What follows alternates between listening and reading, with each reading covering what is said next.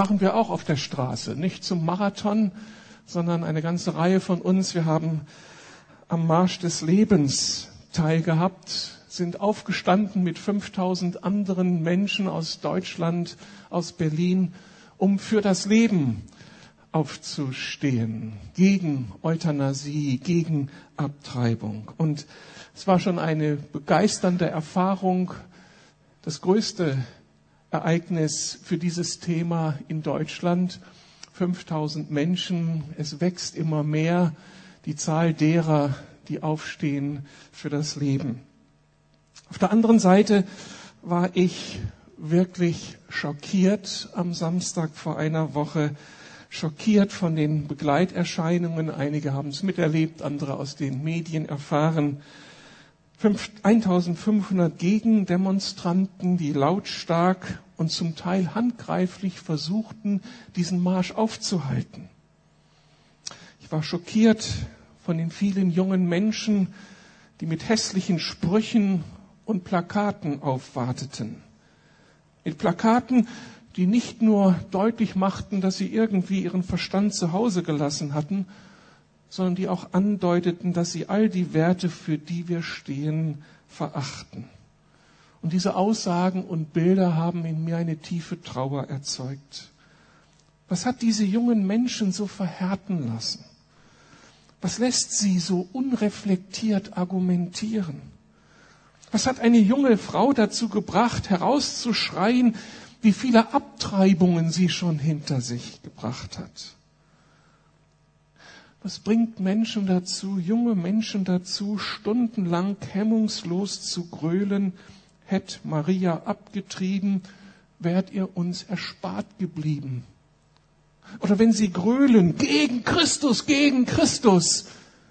Und Heil, Satan, Heil, Satan. Trauer, diese jungen Menschen zu sehen.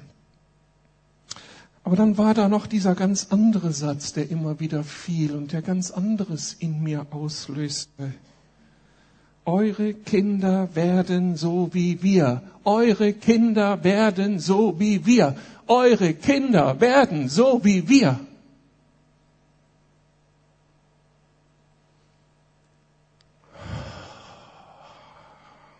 Das war erschütternd. Das war unerträglich werden sie recht haben. Auf welche Zukunft geht Deutschland zu, wenn so die künftigen Generationen aussehen werden? Und auf welcher Seite werden morgen unsere Gemeindekinder stehen? Und mein Enkelsohn Ben Joel, auf welcher Seite wird er stehen? Auf der Seite derer, die aufstehen für das Leben? Oder auf der Seite derer, die so hemmungslos Parolen brüllen, die unter der Gürtellinie sind und nichts mit unseren Werten zu tun haben. Und dann die Beobachtung, dass diese besorgte Frage nicht einfach nur theoretischer Natur ist, ausgelöst von ein paar unreifen jungen Menschen, die nicht wissen, was sie tun. Es ist eine unabweisbare Realität, dass unsere Kinder und Jugendlichen umworben werden wie keine andere Generation vorher. Umworben von der Wirtschaft als künftige Konsumenten, umworben von der Politik als künftig funktionierende Staatsbürger, die zur Wirtschaftsleistung beitragen sollen und die nebenbei Kinder bekommen sollen, die dann von Erziehern aufgezogen werden. Umworben von Nachbarn und Freunden, aber nur solange unsere Kinder kopfnickende Ja-Sager werden, die alles abhaken, zu allem Ja und Amen sagen, die sich politisch korrekt äußern und verhalten. Sie werden umworben sein von Arbeitgebern als Leistungselite, die möglichst fünf Tage, zwölf Stunden arbeiten und die dann am Wochenende alles Recht haben und alle Erlaubnis haben, in eine andere Haut zu schlüpfen, um sich jetzt auszutoben, ohne Rücksicht auf Verluste. Unsere Kinder werden umworben sein. Wem werden sie folgen? Das sind so die Fragen, die auf mich einwirkten am Ende dieses Marsches. Dass besonders junge Menschen umworben werden, das war zu allen Zeiten so. Im Buch Daniel in der Bibel lesen wir von Daniel am babylonischen Königshof, etwa das sechste Jahrhundert vor Christus. Der babylonische König Nebukadnezar hatte Israel erobert, die Elite versklavt und nach Babylon gebracht. Und nun suchte er unter diesen Sklaven Menschen, junge Leute für seinen Hof, für die Mitarbeit in, im Regierungsapparat. Und dabei war er sehr wählerisch. Nur die Besten waren für ihn gut genug. Ich zitiere aus dem ersten Kapitel. Da gibt er den Auftrag an seinen leitenden Mitarbeiter, wähle einige junge Israeliten aus dem jüdischen Königshaus und den vornehmen Familien aus. Sie sollen gut aussehen, gesund sein, außerdem müssen sie Weisheit und Bildung mitbringen und eine rasche Auffassungsgabe besitzen, damit sie zum Dienst an meinem Hof geeignet sind. Und diese Elite musste dann ein dreijähriges Training durchlaufen, um für die neuen Aufgaben vorbereitet zu werden, aber auch um gleichgeschaltet zu werden, um willige Befehlsempfänger am Hofe zu werden. Das tut weh, wenn eine Generation so einseitig umworben wird wenn nur die Reichen und Schönen, die Starken und Gebildeten gefragt sind. Und wenn die dann auch noch einer Gehirnwäsche unterzogen werden, um am Ende so zu denken und so zu handeln, wie es gewünscht wird. Was ist eigentlich mit den anderen? Was ist mit den nicht so Begabten, den nicht so Schönen, denen, die nicht solch eine tolle Herkunftsfamilie vorweisen können oder die vielleicht behindert sind? Solche Leute lebten bei Nebukadnezar wie die Masse in den Büchern die Tribute von Panem. Eben nicht im Kapitol, wo die Elite in Saus und Braus lebt, sondern in den Distrikten. Unsere jungen Leute kennen dieses Buch, diese Bücher. Und hier werden sie gebraucht als Gebärmaschinen, als Produktionsroboter, als Kanonenfutter, aber ihr Leben gilt nichts. Sie werden bei Laune gehalten durch Brote und Spiel. Man braucht sie halt. Aber man ist nicht an ihren Persönlichkeiten interessiert, an ihren Herzen, an dem Wert, den diese Persönlichkeiten ausmachen. Kurzum, unsere Kinder werden gefragt sein, man wird sie umwerben, aber in dem wird man nicht wirklich an ihnen selbst interessiert sein, an dem, was in ihnen lebt, was sie eigentlich ausmacht. Und man wird Maßstäbe an sie anlegen, die für uns äußerst problematisch sind. Darum muss uns die Frage umtreiben, wie aus unseren Kindern und Jugendlichen Menschen werden, die sich eben nicht so vereinnahmen lassen, die sich ihre Freiheit und Unabhängigkeit bewahren, die gegen den Strom schwimmen können, die ihrer inneren Berufung folgen und die nicht mit den Wölfen heulen. Schon Dietrich Bonhoeffer trieb diese Frage um damals 1944 in seiner Todeszelle in Tegel kurz vor seiner Hinrichtung durch die Nazi-Diktatur Bonhoeffer beklagte damals die Pöbelisierung der Gesellschaft. Die Masse, die sich, von den die sich in Deutschland von Hitler verführen ließ, die gleichgeschaltet wurde, die die alten Werte einfach über Bord werfen konnte und die ein politisches, profilloses, willenloses Instrument in der Hand eines Diktators geworden war. In dieser Zeit träumte Bonhoeffer im Gefängnis von einem neuen Adel, von einem Adel der besonderen Art, der ganz anderen Art. Er schreibt an seinen Freund und das, was er geschrieben hat, ist in diesem Buch von ihm Widerstand und Ergebung zusammengefasst. Wir stehen mitten in dem Prozess der Verpöbelung in allen Gesellschaftsschichten und zugleich in der Geburtsstunde einer neuen adeligen Haltung, die einen Kreis von Menschen aus allen Gesellschaftsschichten verbindet.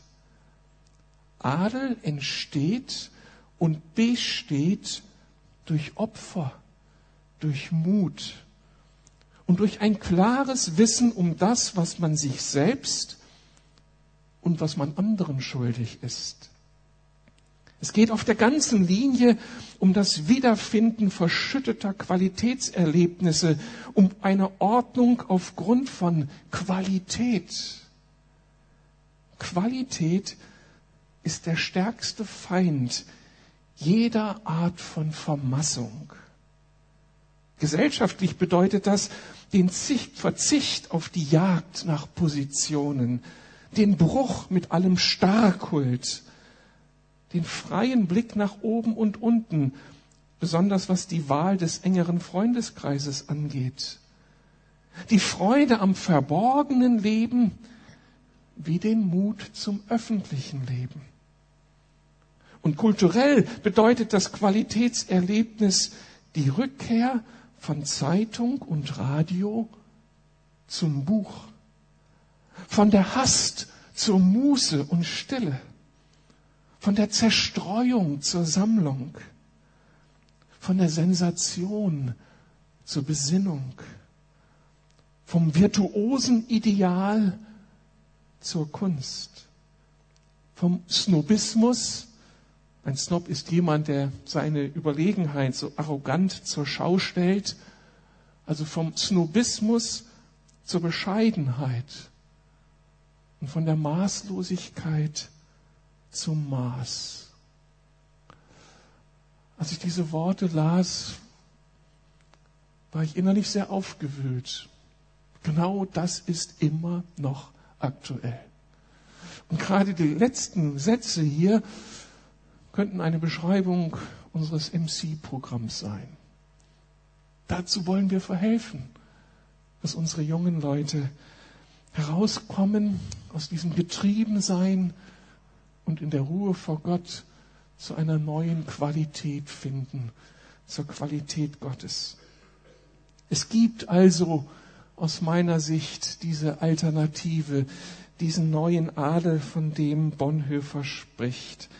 Es gibt diesen neu, neuen Adel bei dem ganz anderen König, in diesem ganz anderen Reich, bei Jesus und im Reich Gottes. Jesus selbst steht für diesen neuen Adel. Er schwamm gegen den Strom in seiner Zeit. Er gab sein Leben für andere. Er war ein Mann des Wortes und der Tat, ein Mann der Gerechtigkeit und des Friedens, ein Mann der Gnade und der Wahrheit, ein Mann, der bei den Armen und Kranken zu Hause war und der mit den Eliten seiner Zeit auf Augenhöhe kommunizieren konnte. Er war stark wie ein Löwe und sanft wie ein Lamm. Das ist der Adel, den Bonhoeffer vor Augen hatte. Und mit diesem besonderen Adel war er nicht abgehoben, sondern war er einer von uns.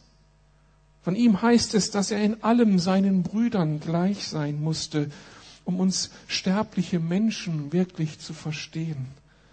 Dass er in seinem Leben wie ein Sklave war und sich tief erniedrigte. Sein Familienhintergrund verschaffte ihm nicht gerade einen Geburtsvorteil. Er galt als Sohn einer unverheirateten Mutter. Er machte schon als Kind die Erfahrung von Flucht und Vertreibung. Er trug früh die Verantwortung für seine Mutter Maria und seine vielen Geschwister. Er kam aus einem Stammbaum mit Schönheitsfehlern.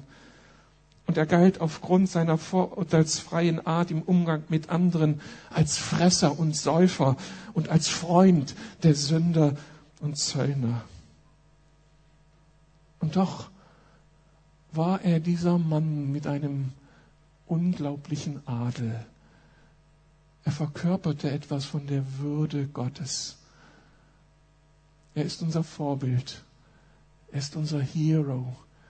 Wir wollen ihm ähnlich werden. Und wenn Jesus um unsere Kinder und um unsere Jugendlichen wirbt, wenn der lebendige Gott um uns wirbt, dann sind seine Kriterien so ganz, ganz anders und seine Ziele mit uns so ganz, ganz anderes als all die Institutionen dieser Welt, die uns für ihre Ziele vereinnahmen wollen. Es wird angedeutet in der Berufung des König Davids, dem Vorläufer von Jesus. Da heißt es in 1 Samuel 16, 7, als Samuel, der Prophet, diesen künftigen König suchen soll, finden soll, um ihn dann zu salben für diese künftige Aufgabe. Es heißt hier, der Herr sagte zu Samuel, lass dich nicht von Aussehen und Größe beeindrucken, denn ich urteile nach anderen Maßstäben als die Menschen. Für die Menschen ist wichtig, was sie mit den Augen wahrnehmen. Ich dagegen schaue in das Herz der Menschen. So spricht der lebendige Gott. Gott hat ganz andere Kriterien als ein, die eines Nebukadnezars.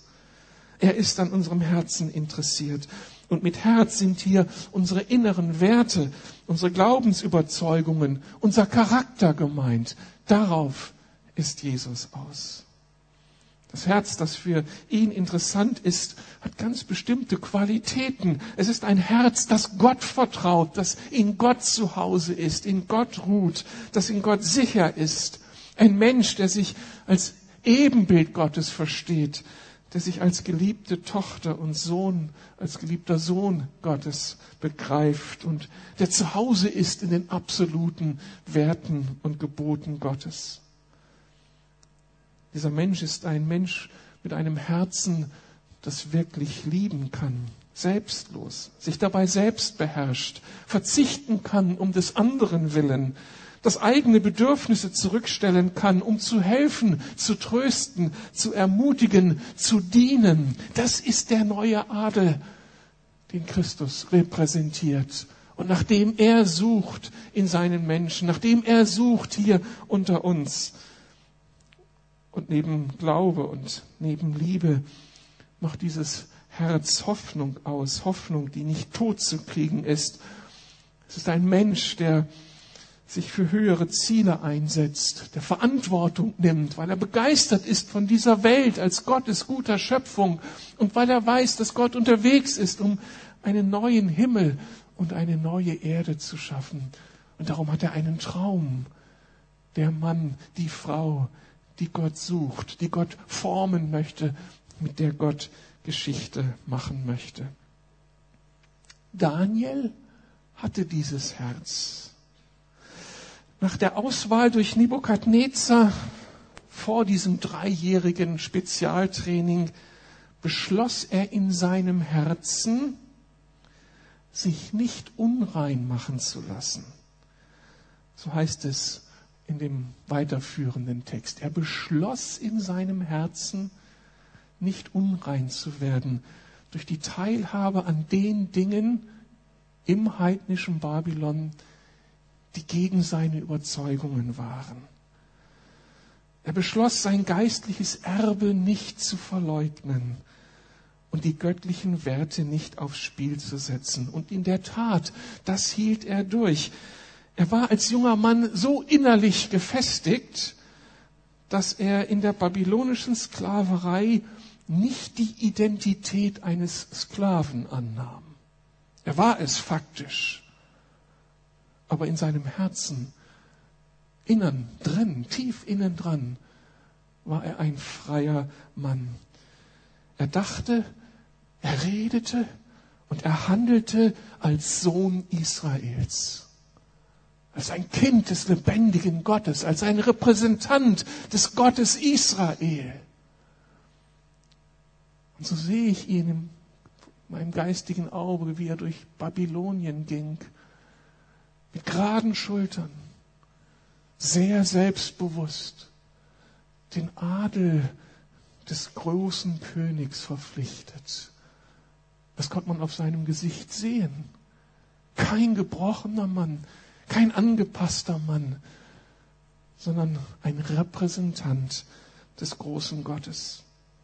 Und später, als er am babylonischen Hof tatsächlich Karriere machte, nahm er eben auch nicht die Identität eines snobistischen Überfliegers an, der kokettiert, der sich zur Schau stellt mit dem, was er nun geleistet hat als einer der Führer in Babylon, sondern wiederum bewahrte er sein Herz, bewahrte er seine innere Freiheit und dachte und redelte und handelte als Sohn Israels, als Sohn des großen Königs.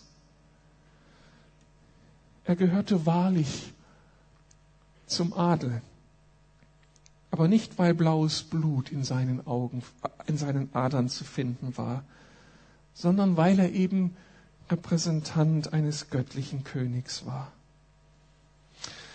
Ich möchte mich darum dem Traum Bonhoeffers anschließen. In der Tat sehe ich Repräsentanten dieses neuen Adels hier mitten unter uns. Ich habe diesen neuen Adel gesehen am letzten Samstag vor einer Woche. War so begeistert, Riptider, Impulser auf diesem Marsch zu sehen. Junge Menschen, die etwas anders dokumentierten. Liebe zu Christus, Liebe zum Leben und die bereit waren, dafür aufzustehen. Ich sehe junge Menschen unter uns, die sich Stunde um Stunde in unserer Gemeinde für ihre jungen Freunde einsetzen und dabei Zeit und Stunde verlieren, aus dem Auge verlieren, einfach sich hingeben und Gemeinde dienen, uns dienen. Ich sehe MC-Mitarbeiter, Neudeutsch Interns genannt, die ein Jahr von Nothing mitarbeiten, kein Geld bekommen, um ihr Leben zu geben für diese jungen Studenten. Aus Liebe zu Gott, nicht um da Pluspunkte vor Gott zu sammeln, sondern aus Liebe zu ihrem Herrn und um persönlich weiter zu reifen und zu wachsen, um diesen Adel in Gott zu finden und zu repräsentieren. Ich sehe junge Christen, die außerhalb des Gemeindehauses den Unterschied ausmachen die auf dem Campusgelände ihre Stimme für den Schwachen erheben, die für die Wahrheit Gottes eintreten und den Streit, die Auseinandersetzung riskieren, die in der U-Bahn der älteren Frau die schwere Tasche auf die Straße tragen, die sich einmal für Ehe und Kinder entscheiden, mit der Bereitschaft zum Verzicht, mit der Bereitschaft, Verantwortung zu übernehmen für Kinder.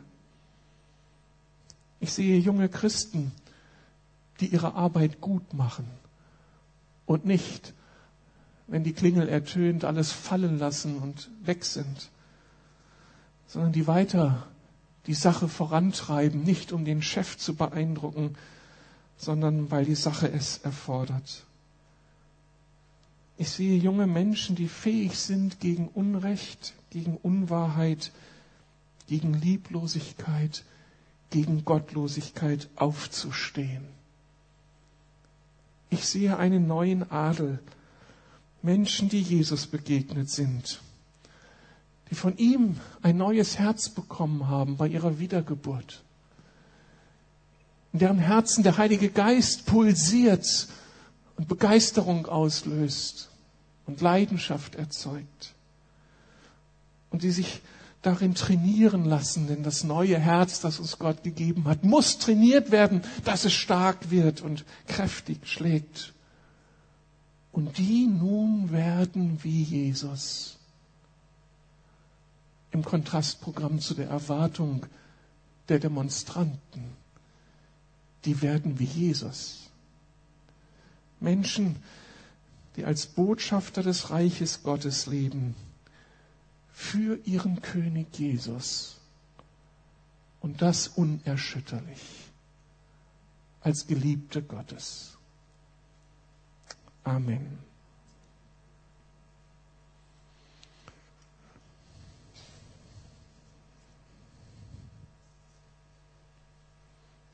Wollen wir euch als äh, Studenten und Mitarbeiter segnen? Kommt doch mal nach vorne. Das war eine gute Steilvorlage, Hans-Peter. Und mit der Segnung wollen wir Sie auch herzlich willkommen heißen in unserem Zuhause. In der Lukasgemeinde, unserer Gemeinschaft,